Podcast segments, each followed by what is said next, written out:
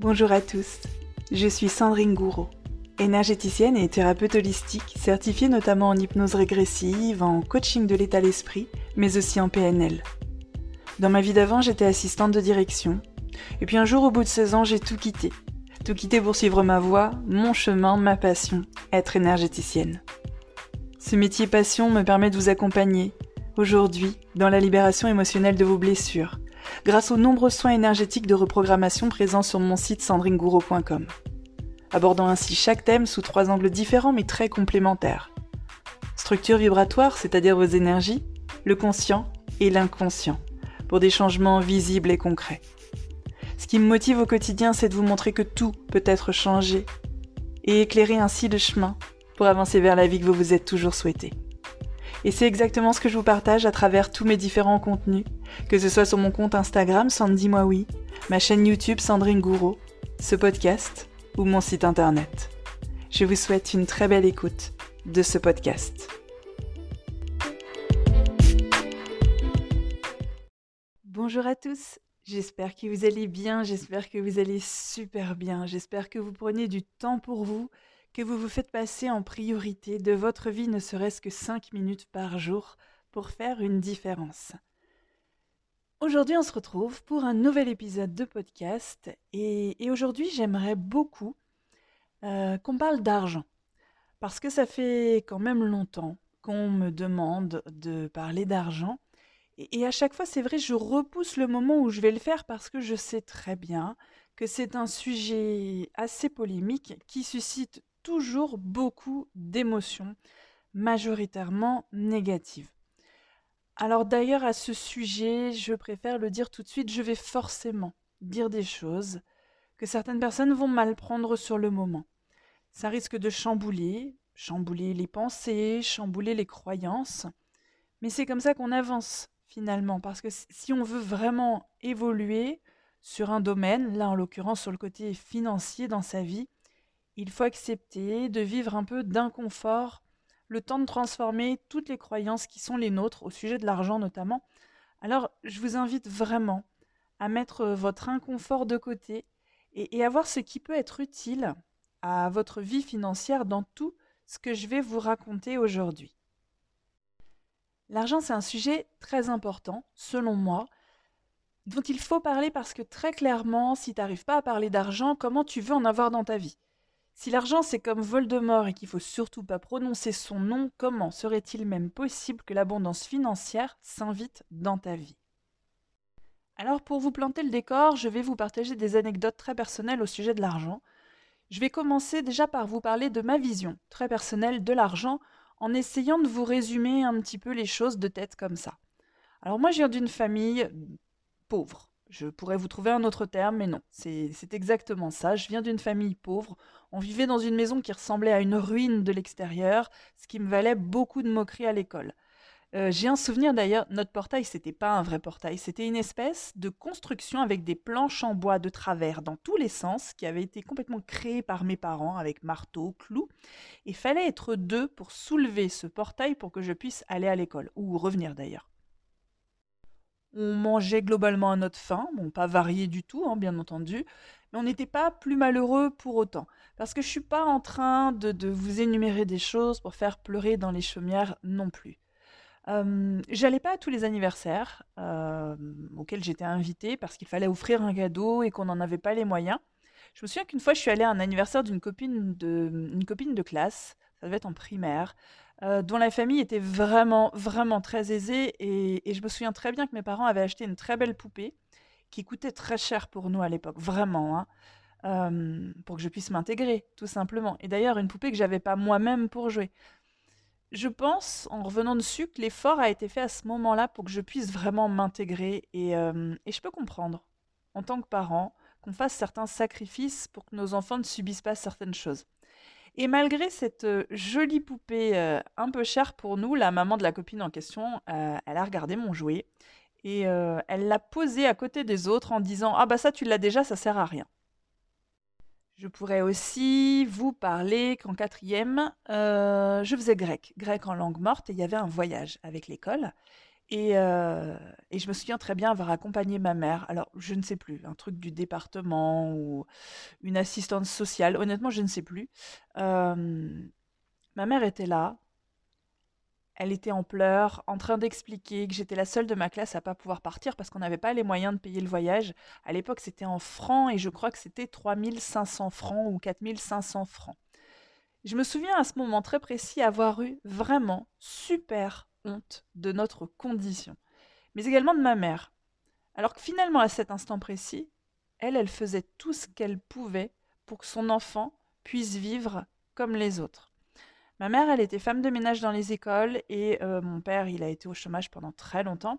Et ensuite, il a trouvé un travail de chauffeur-livreur. Alors même si notre condition, elle s'est euh, un peu améliorée petit à petit, j'ai continué tout le restant de ma vie de voir mon père euh, faire les comptes de la famille sur la table basse en voyant comment faire pour, pour vivre financièrement. Et cette image, elle m'a grandement marquée parce que ça m'a inculqué une grande valeur de l'argent et c'est ce qui a fait qu'aujourd'hui, mais même les, années auparavant, je n'en ai jamais fait n'importe quoi.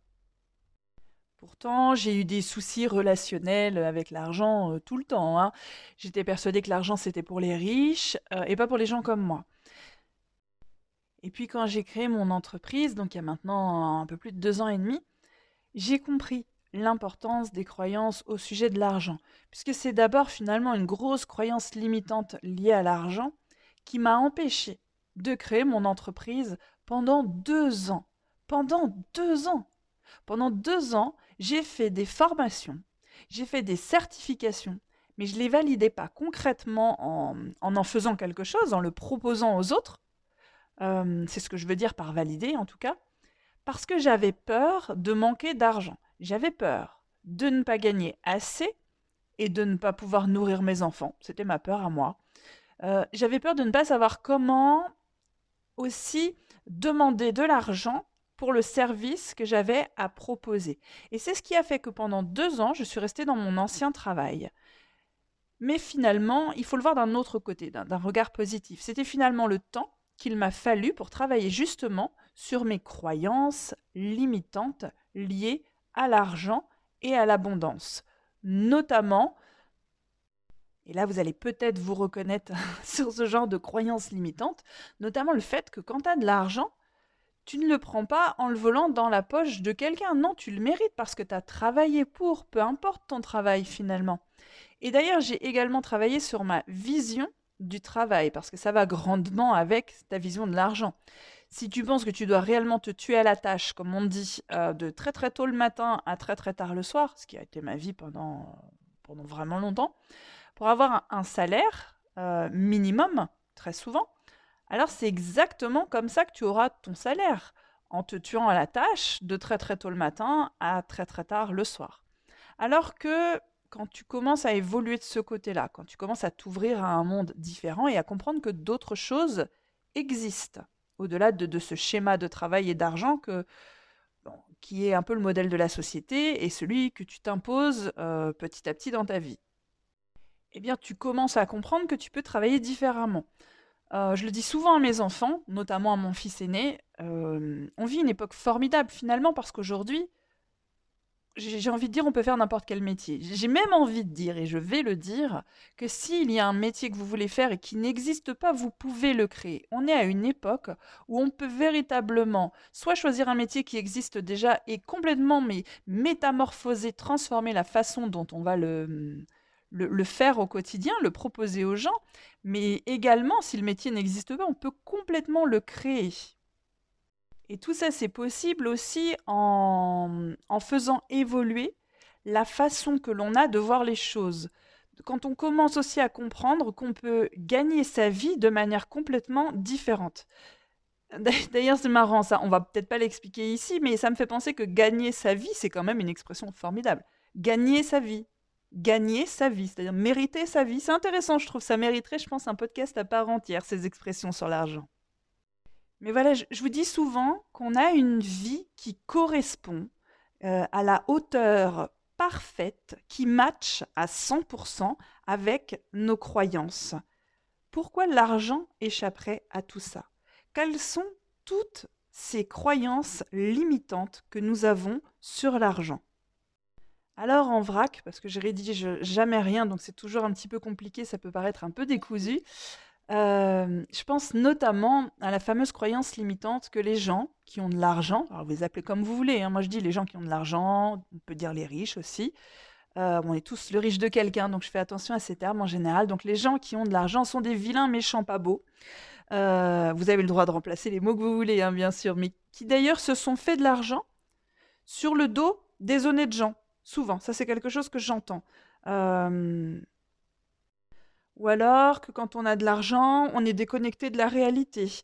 Ou alors que quand on a de l'argent, on est égoïste, ou on est matérialiste, ou on ne pense qu'à ça, on n'a plus d'amis, ou alors il faut obligatoirement que si l'argent arrive en abondance dans votre vie, si le domaine financier est en abondance dans votre vie, eh bien, par effet de vase communicant, il y a un autre domaine qui va du coup s'appauvrir. Ça, c'est quelque chose que j'ai souvent entendu j'ai jamais pour le coup, c'est peut-être la seule croyance que je ne peux pas vous expliquer, peut-être qu'elle est liée à, la fameuse expression qu'on ne pourrait pas tout avoir. Mais cette expression-là, effectivement, le fait que plus tu vas avoir d'argent dans ta vie, oui, mais bon, euh, regarde, il n'est pas plus heureux pour ça, euh, il n'est pas heureux en amour ou il a une mauvaise santé. Alors qu'en vrai, ça n'a aucun rapport et qu'on pourra toujours vous citer des tonnes de personnes qui ont à la fois l'argent, à la fois l'amour et à la fois la santé. Ce sont des domaines quand même vraiment très différents. Ce que je veux vous dire par là, avec euh, tous ces exemples pris en vrac, si j'avais pris le temps de rédiger quelque chose, j'en aurais eu sans doute mais des, centaines de plus à vous communiquer, mais j'aime bien ce côté authentique et spontané. Ça sort de ma tête comme ça. Ce que je veux vous faire comprendre avec ça, c'est que ces croyances, elles sont soit très aidantes, soit très bloquantes. Si tu penses que si tu penses du mal de l'argent, tu peux pas en avoir. C'est, j'aime pas les généralités, mais pourtant là, on est obligé d'en faire une. Tu ne peux pas obtenir quelque chose dont tu penses du mal. Tu ne peux pas devenir quelqu'un dont tu penses du mal. Tu ne peux pas devenir quelqu'un que tu détestes. Si tu penses que les personnes qui ont de l'argent sont des mauvaises personnes, que l'argent vraiment ça fait faire n'importe quoi. Puis tu auras toujours une histoire d'ailleurs. Tu connaîtras toujours quelqu'un qui a eu de l'argent et puis qui a quitté sa femme, qui a abandonné ses enfants.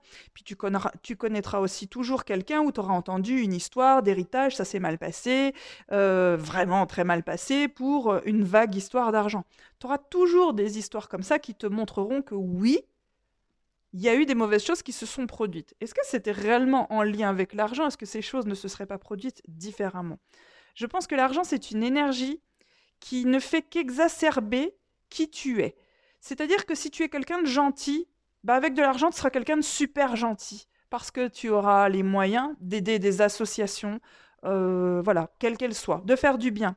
Et si tu es, je suis désolée, j'ai pas d'autre mot, un gros con, eh bien, tu, avec de l'argent, tu seras un super gros con. C'est pas l'argent qui t'aura changé. C'est, pour moi, ça ne fait qu'exacerber ta nature de base. Et j'insiste bien là-dessus parce que j'aimerais vraiment que cette croyance, bah, elle prenne fin chez un maximum de, personnes, parce que euh, effectivement, les croyances dirigent notre vie et on ne peut pas devenir quelqu'un que l'on déteste. Et si tu es persuadé qu'avoir de l'argent va faire en sorte que ton mari ou ta femme te quittera, euh, tu ne peux pas en avoir. Si tu es persuadé qu'avoir de l'argent te rendra vraiment méchant, mauvais, sans amis et, sans santé, tu ne peux pas le devenir. C'est presque mathématique. Tu ne peux pas devenir quelqu'un, quelque chose que tu détestes. Voilà, c'est tout ce que j'avais à vous partager aujourd'hui sur le sujet. On pourrait y passer des heures et des heures tant le débat serait euh, animé sur ce sujet. J'espère que ça vous aura été utile, que ça vous aura appris certaines choses. Peut-être que ça vous aura chahuté un peu, mais dans le bon sens. Et si ça vous chahute dans le mauvais sens, laissez un petit peu passer et peut-être revenez dessus un petit peu plus tard ou pas, si vous n'y voyez pas d'intérêt.